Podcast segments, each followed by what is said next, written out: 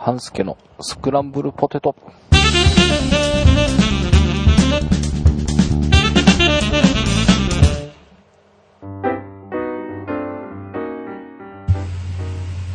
はい、えー、半助です。えー、2009年もあと1時間とちょっとということで、えー、今年のうちにこれが配信できるのかどうか、ちょっと焦っておりますが、えー、なんとかお届けできないかなと思って、えー、スイッチを入れてみました。えー、まあ他の番組ではやってきましたが、まあこのポテトが2009年どんなだったかというような振り返りとですねまあと言ってもこの番組は何回もこう配信していないのですぐ終わってしまうので、えーまあ私自身どんな感じだったかみたいなのをね、え2009年振り返ってみたいと思います。えーまあちょっとねイベントとかがいろいろあったんでそこら辺が中心になるかなと思うんですが、えーまあ、2010年度のどんな風にしていくかみたいな、えー目標とまではいかないんですけど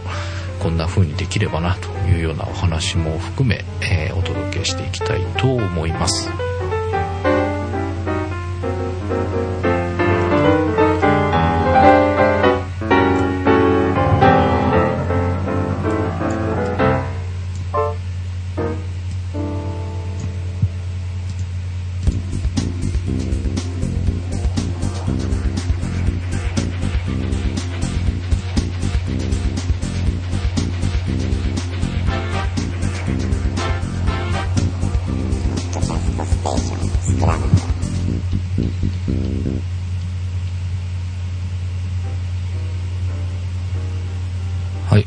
ということで、えーポテト今年どんなだったか、えー今ちょっとバックナンバーのページを開いてみたんですが、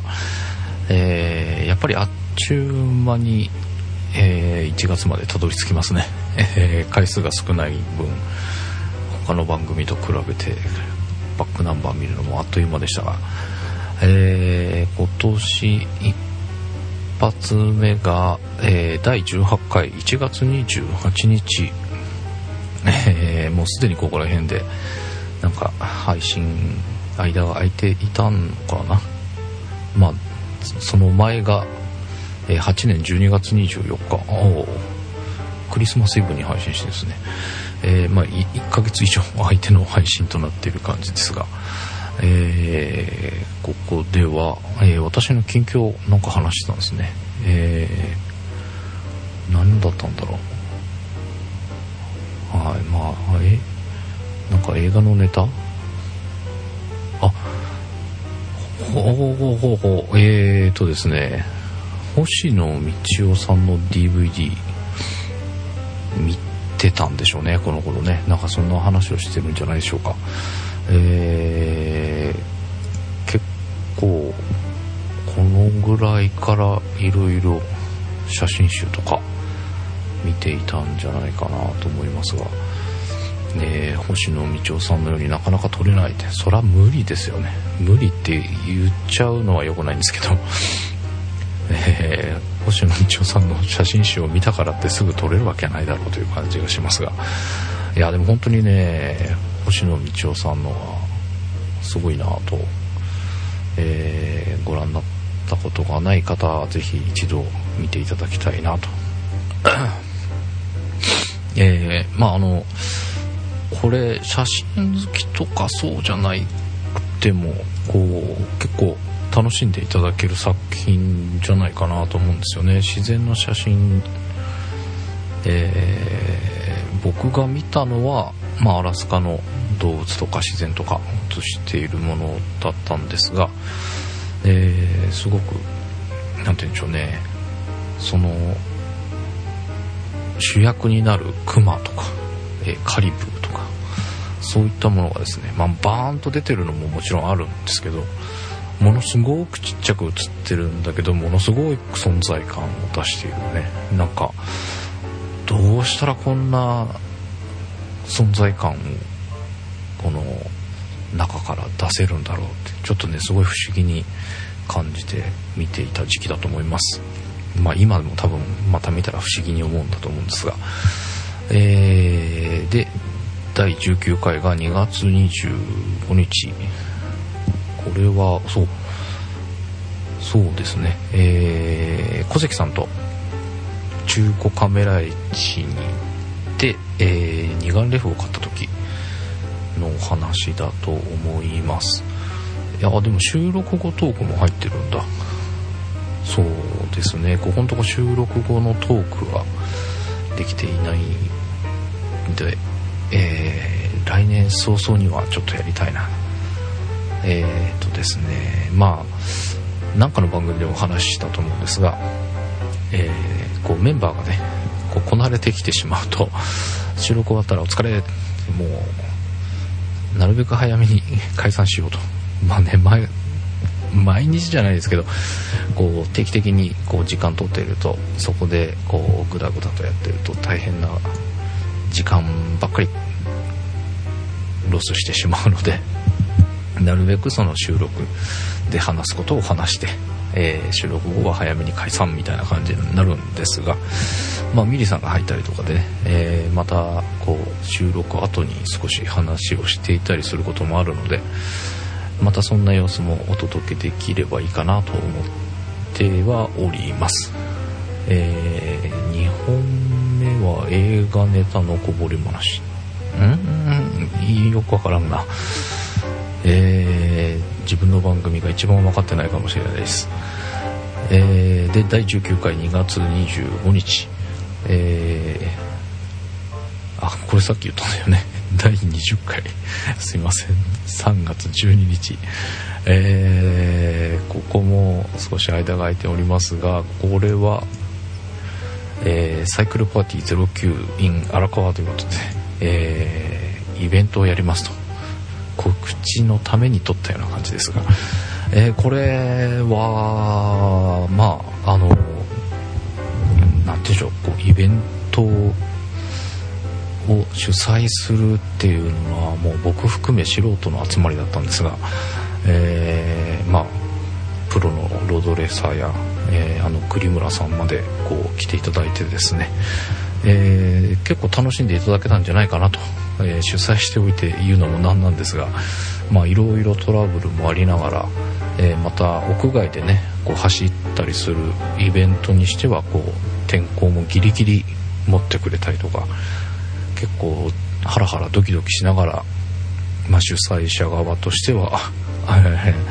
いっぱいいっぱいでやっていたんですが、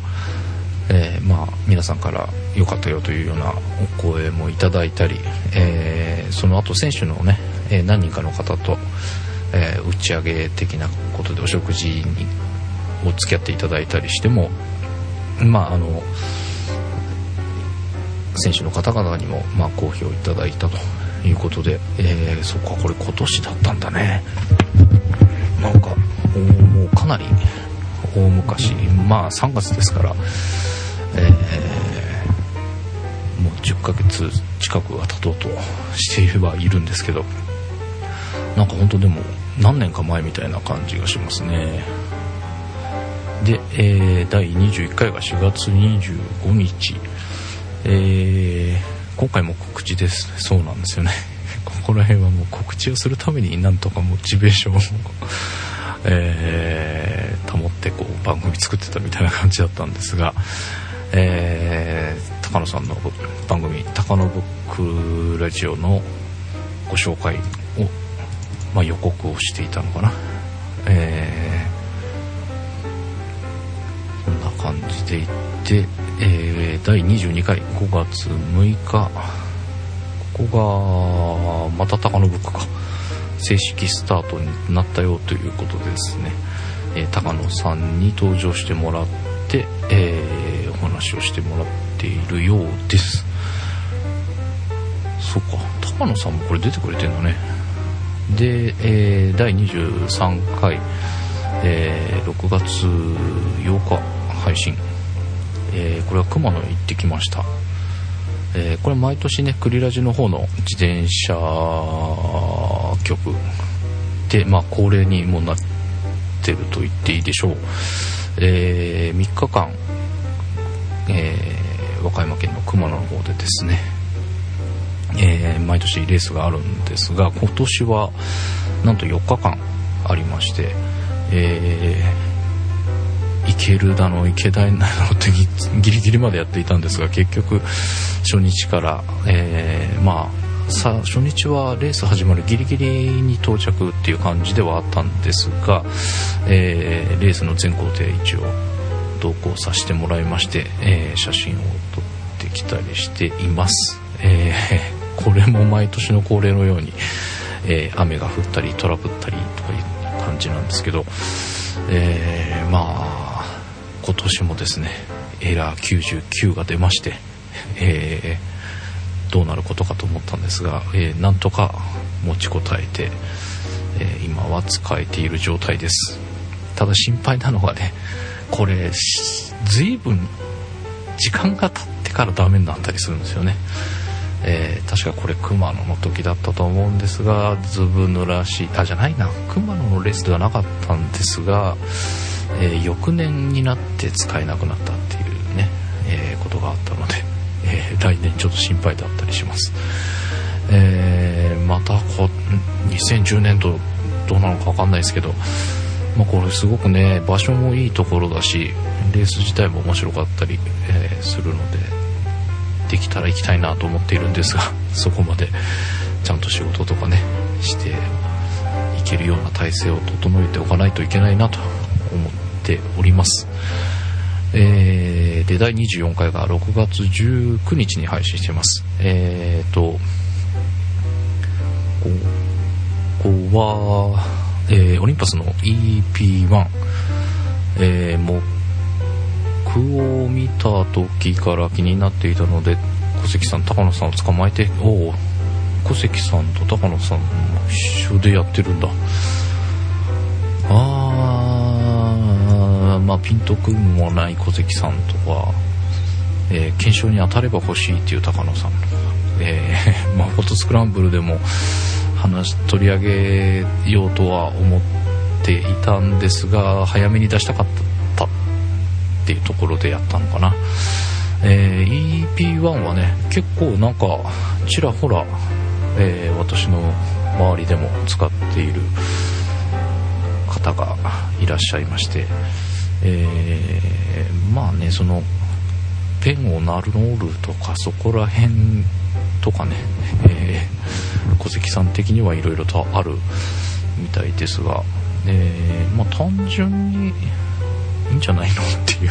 感じは僕はしてきました。あの自分で買うかっていうとちょっとハムテナではあるんですけど、えー、まあた目もねまあまあこうおしゃれだったりとか、えーまあ、使い勝手は良さそうでしたしえー、まあ悪くはないかなと、まあ、売れてるみたいですしね、え、EP1 の話。あそう EP2 はねもう6月19日になってもう今 EP2 ですからね。これすごい早かったですけど。えー、えー、エレクトリックビューファインダーがちょっと気になっております。ちょっと覗いてみたいんですよね。で、えー、第25回7月30日配信。これ新番組スタート？おそうだニュースリリースジャパンのことについてこう喋っているんですが未だに番組はできておりません。そうだ。そうだってまあ完全に忘れてたわけでもないんですがちょっとこれはやり方を少し考えんといけんなというところで今ちょっと足踏みしてしまっております、えー、8月ぐらいに配信したいという8月中かには配信したいというようなことで話していたかと思いますが、えー、結局年内は無理だった形です。すいません、ただあのー、やるつもりではおりますのでまたその時にはご案内できるかと思いますのでぜひチェックしてみていただければというところですね、えー、第26回が8月10日、えー、今回から内容を少し変えてみようという試み。えー、あくまで試みいわゆるベータテスト版。まあそんなとこって書いてありますが。えー、何したんだっけこれ。ブログの紹介行っております。この番組のブログについては写真を見て。あそうそう。高野さんの写真を見て語ろうの真似っこをしようみたいなことを言っていたのかもしれないですね。えー、ということでちょっとやってみましょうか。えーとフォトスクランブルじゃないよ。えー、スクランブルポテトのブログの写真、えー、今日アップしました、えー、ミナモシリーズの6枚目。ミナモ006えー、どれ取り上げようかな。その次が18日。そうなんですよね。このブログも最近間が空いてしまっているんですが、えー、ラーメン9091213えー、僕の時間014使われなくなった踏切と猫の村。青と白、えー、幹線道路に広がったグラデーション、えー、横浜008、えー、ファニーフェイス005クレーター運河。赤い扉、まあ今開いていただくと、えー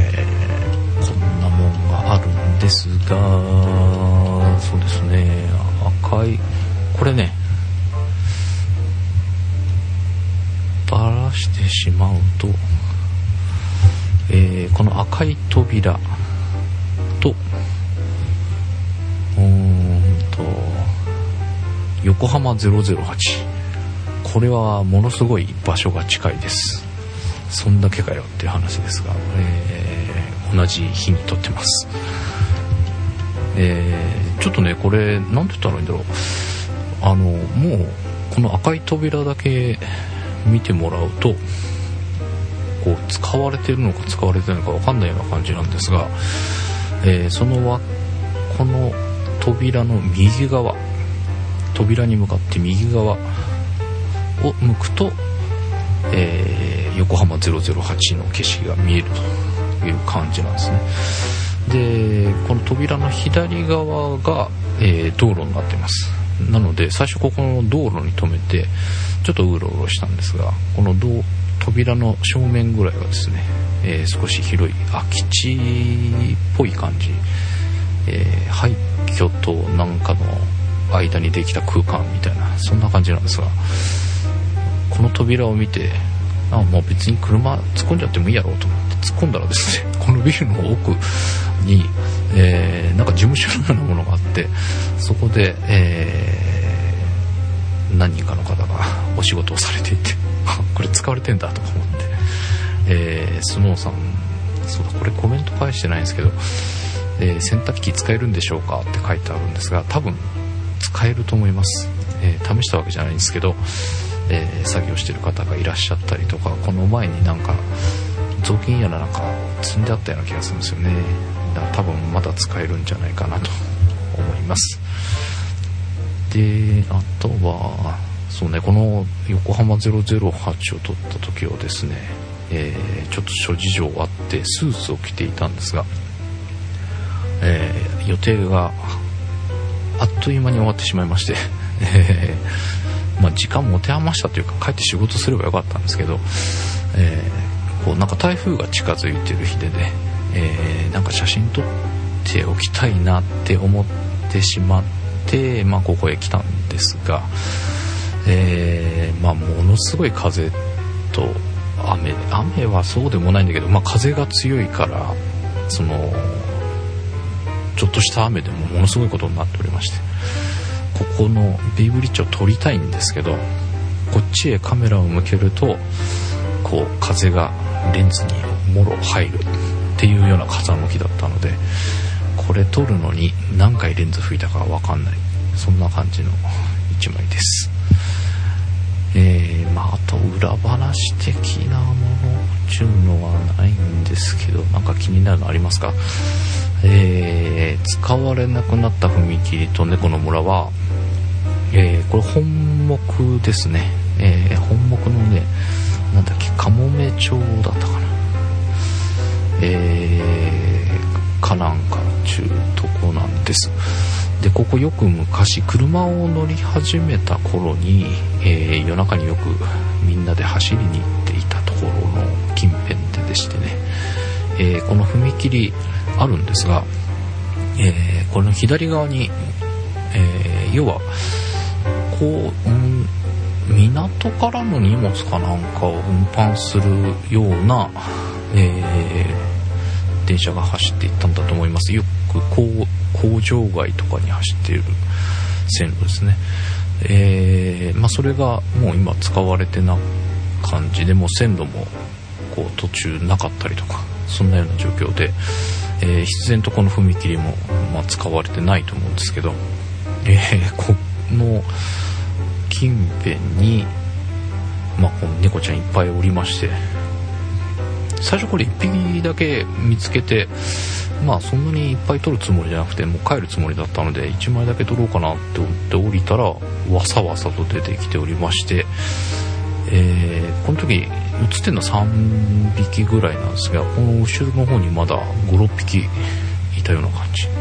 でこの草むらのですね、えー、見えるかな？踏切の右側ちょっとしたなんか道みたいになってるここの奥にですねなんか誰か餌やってるのか知らないですけどお皿があったりなんかいろんなものがあってですね。えなんかちょっとしたあの猫の生活スペースみたいな。まさしくなんか猫の村っぽかったんですね。でまあこんなタイトルつけているんですが。えー、そうそのこういった工業用の電車って使われなくなっちゃったんですかね、えー、大黒ふ頭の方近辺にもそういったなんか工場から出てくる電車みたいなのがあったんですけどそれも踏切とか線路とかなくなってきてるのでそういう運搬って今みんなトラックとかトレーラーとかになっちゃってるのかな。そこら辺がなんかエコエコって言ってる割にはなんかそういうの使わなくなってんだなとちょっと今不思議に思いました。で、えー、僕の時間014これは、えー、この向かいにいる方がスノーさんだという、えー、おっしゃってる方もいらっしゃったんですが、え、これはスノーさんではありません。じゃあ誰かということは、まあ、またご想像に。任せしましょう。で、えー、ラーメン091213これあのこのブログでは何回か登場しているんですが、えー、満州園のタンメンです、えー、満州園ね。あのご存知の方もいらっしゃるかもしれませんが私の地元の駅前に私は子供の頃からある中華料理屋さん。このためうまいんですよ。えー、なんつったらいいんだろう。ちょっと太めのねプリプリした縮れ麺でね、えー、こう野菜もろこれ結構ね量いっぱいあるんですよ。だから女の人とかだと1人前食べれないかもみたいな勢いのタンメンなんですが、えー、小学校の時からしばらくこう一緒に遊んでもらった友達が札幌に帰っちゃったんですけどね、えー、今札幌で頑張って仕事をしているようですが、えー、この間のイベントの時にこっちへ来ておりまして、えー、帰る前にじゃあちょっと時間ができたのでタンメン食ってくって言ったら行くっていうことだったので、え羽田に送る前に一緒に行って食べてきた時の1枚、えー真正面ねあの小林誠だったと思うんですけどファッツマイケルだかアイアムマッコイだかどっちだか忘れましたがにもこう出てくるんですね、えー、その時は駅前がこう開発される前の、えー、まあ、僕らが子供の頃に、え行っていた頃の古いお店なんですが今は、えー、駅前開発入りまして、えお店がビルの地下になっちゃったんですけどね。でも相変わらず人気で、えー、結構立って待ってたり結構相席をさせられるようなお店だったりするんですけど、えー、それでも、えー、まあ、行列、まあ、行列っちゃ行列ですかね、えできるようなお店です、えまあお近くに寄る機会があればぜひ。で、え今日アップしたみなも006このみなもはね、えー前話したかな？えー、とある方の写真展を見に行って、えーもう一回ちゃんと撮ってみようと思って、えー今年いろいろと撮っているうちの最後の一枚ですね今年は。えーまあ、こう水面っていうかこう水面をね、えー前から結構好きで撮ってはいたんですがこれをなんか一枚の写真としてこう出していくのってどうなんだろうとか思ってたんですがもう、まあ、こんな僕のような写真ではないんですけど、まあ、その水面をこう題材にして写真展をされている方がいてわちゃんと撮ればこういう風に写真展ちゃんなんだろうまあ成り立つというか、えー本当にすごい良かったんですよね。でまあ今僕がそれをできるかって言ったらできないんですけどいろいろと試していきたいなと思ってこう刺激を受けまして、えーまあ、それと同じことをするわけじゃないんですが、えー気になっていた題材だったのでこの水面ということで、えー今撮り始めております。でこの時ねえっ、とお昼前ぐらいの時間ですごいいい天気だったんですよね。で、えーそれを、まあ、こういう形で撮れないかなと思って撮ってうまくいったのでアップしてみました、まあ、なんか、えーて言うんだろう。好き嫌いはあると思うんですけど、えー、とイメージしその場に行った時のイメージにかなり近く撮れたのでっていうだけではあるんですが、えまあ、結構気に入って今年最後の1枚何しようかなと思った時に、まあ、これにしようという感じで、えーアップしてみました。というようなことを多分、えー第何回えー第26回8月10日にやっていたんだと思います、えーまたこれも困った時にこのパターン高野さんの真似っこさせてもらってやってみようかなと思っております。で第27回が9月2日。これ 7D どうでしょうということで。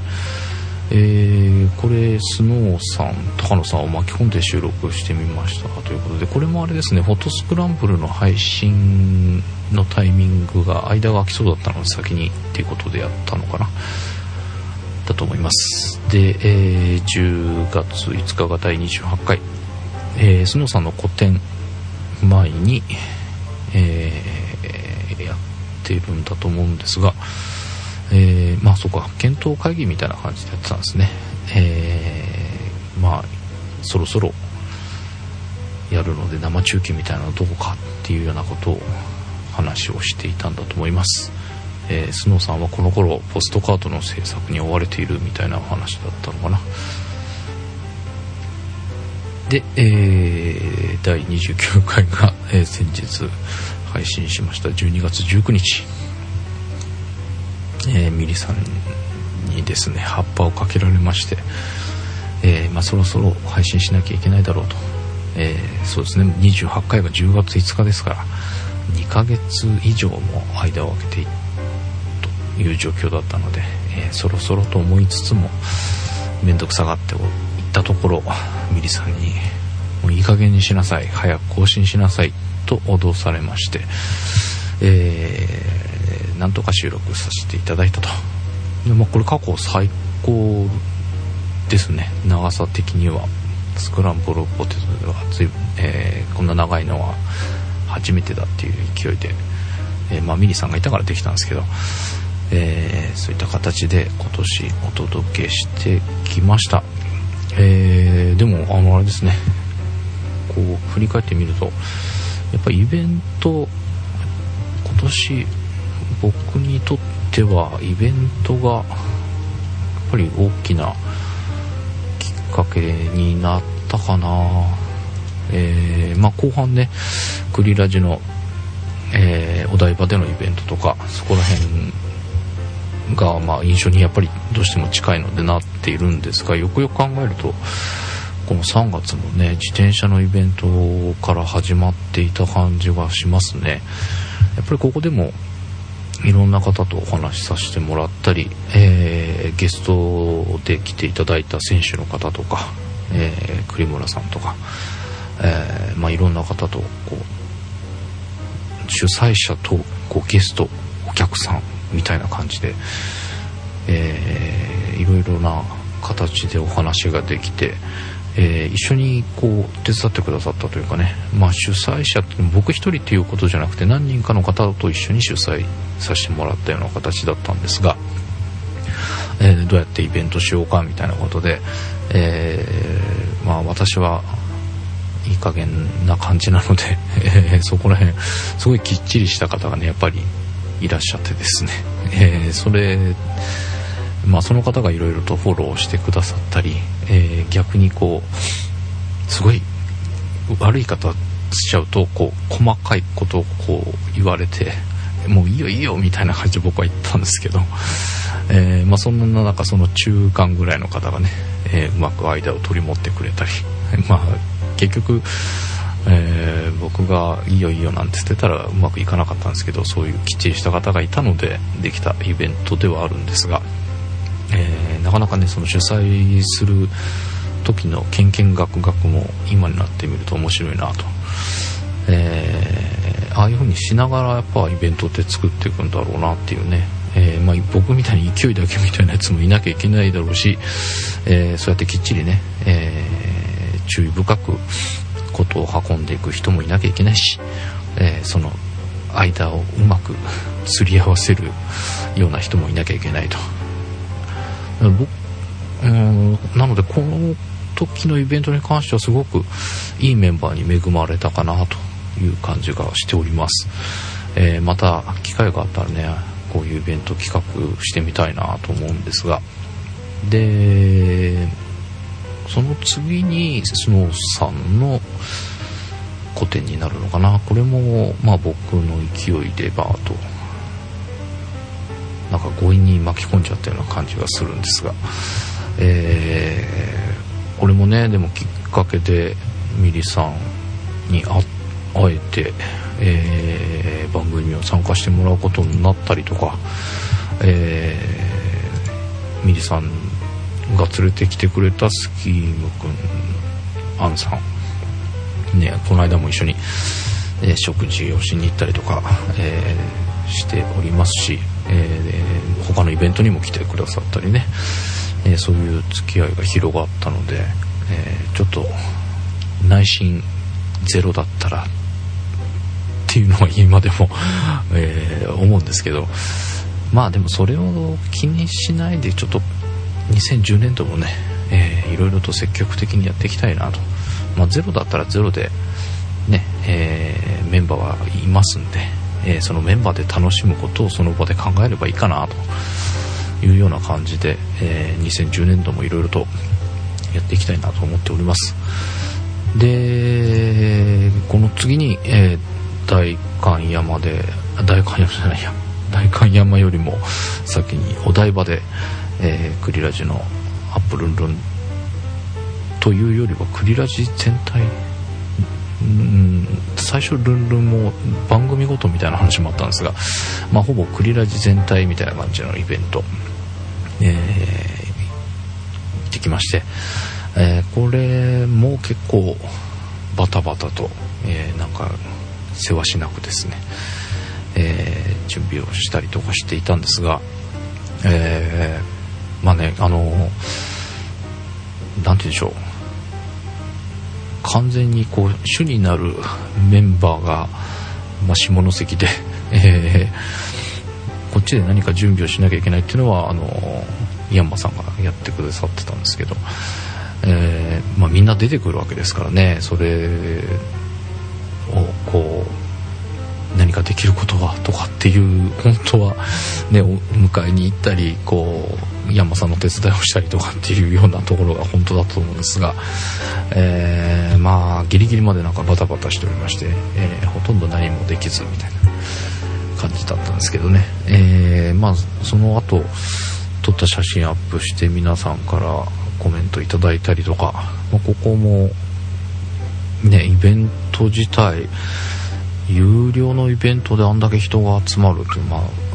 さすがクリラジだなっていう感じがしたのと、えー、まあ、いろんな人からこう聞いてますよって声をかけてもらってですねやっぱすごい嬉しかったし、え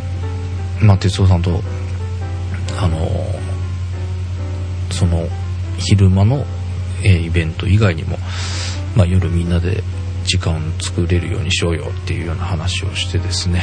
えー、こっちはしっかり仕事しなきゃと思いながらもですね、まあ、哲夫さんとこそれまでに何回もこういろいろとやり取りをさせてもらって、えー、できるだけもう皆さんとお話しする時間を取りたいよねっていうのを言っていたので、えー、なるべくこういろんな席を回って、えー、お話をしようって2人で話をしていたんですが、えー、哲夫さんはもうそういうやっぱりきっちりしてる方なんで、え全部の席を2回回ったと。いうお話をされておりました、え私はですね私も2回は回ったんです。回ったんですが どうも、えー、1つか2つのテーブルをどうも飛ばして回っていたらしく、えー、後になってですね、えー、半助さんや、えー、松川さんとかね BJ とかも、えー、あとコロン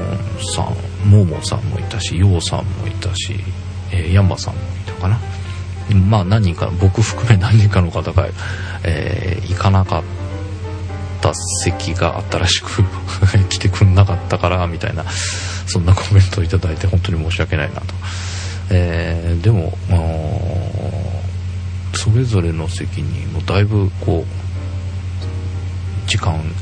いさしてもらっていろんな方とお話できてえー、挙句にその最後の会計とかねもう全然私はお仕事せずえー、来てくださった方とお話を楽しんでしまいまして、えー、みんな哲夫さんに押し付けて哲夫さんがやってくれたというような状況でした、次はちゃんと仕事しようと思っております。で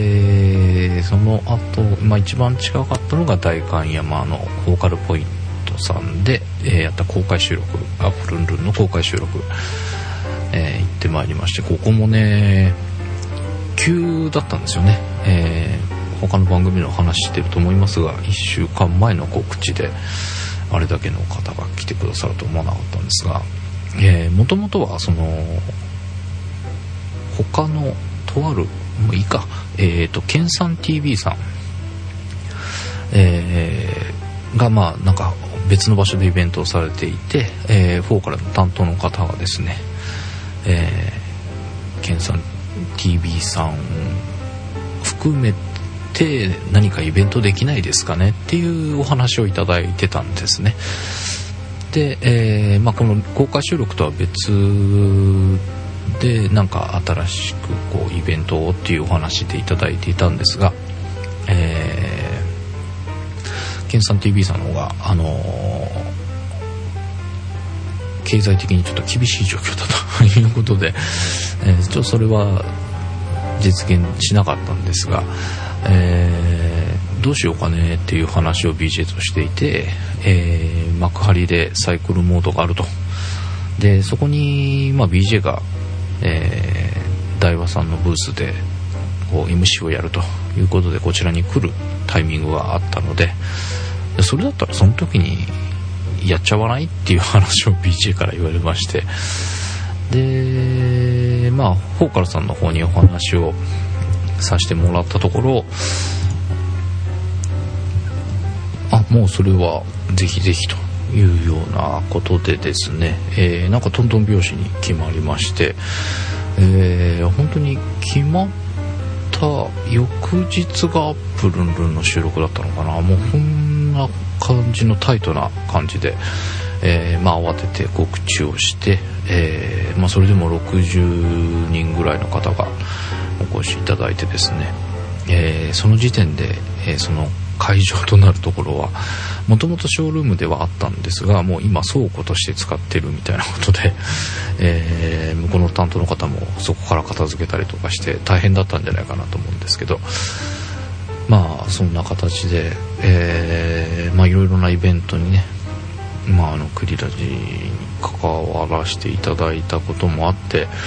えーいろいろ経験することができました。でこのまあいろんな番組各番組聞いてくださってる方もねいろいろお話ができてすごく個人的にはその刺激を得られた1年だったかなと思っております。えーまあプライベート的に言うとあんまりいい状況ではないんですけどね。まあそういった皆さんからの声掛けとかがすごく励みになってまあなんとか今年1年くれようとしておりますが、えー本当にそういう皆さんのね、えーお話できる機会とかっていうのは、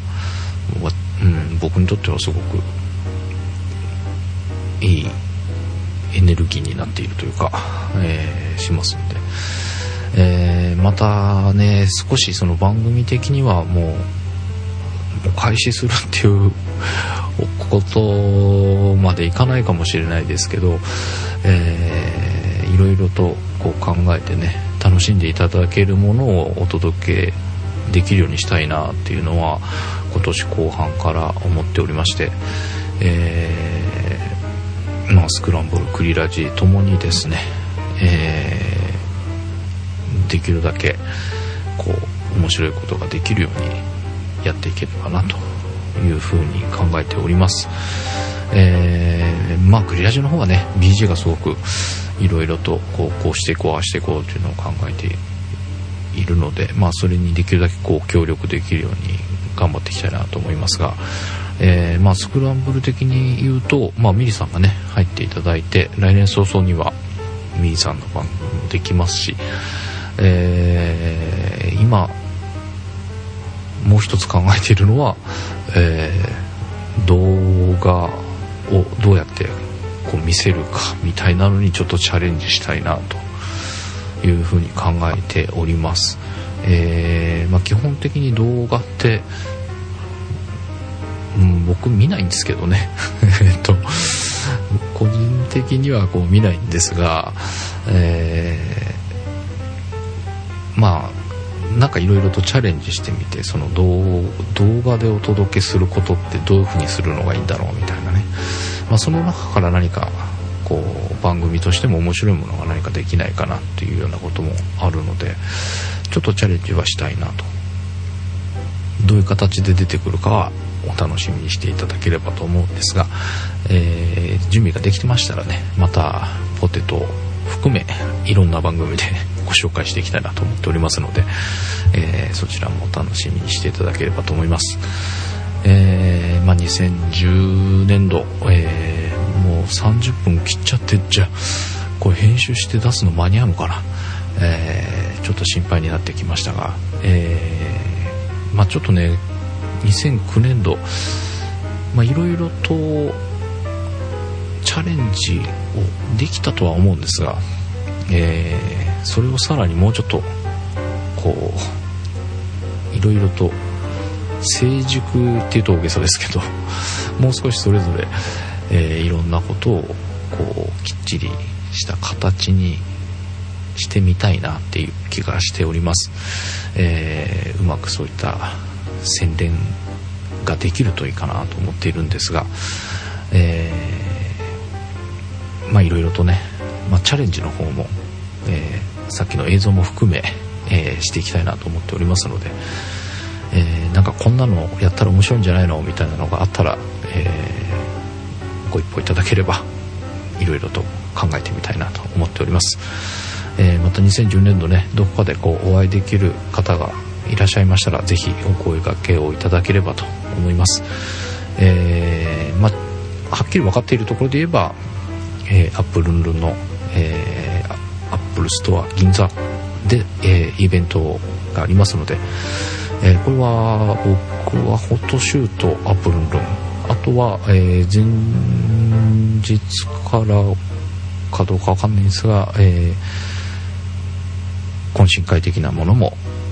ある予定ですので、えそういったところで皆さんとお会いできればというふうに今から楽しみにしております、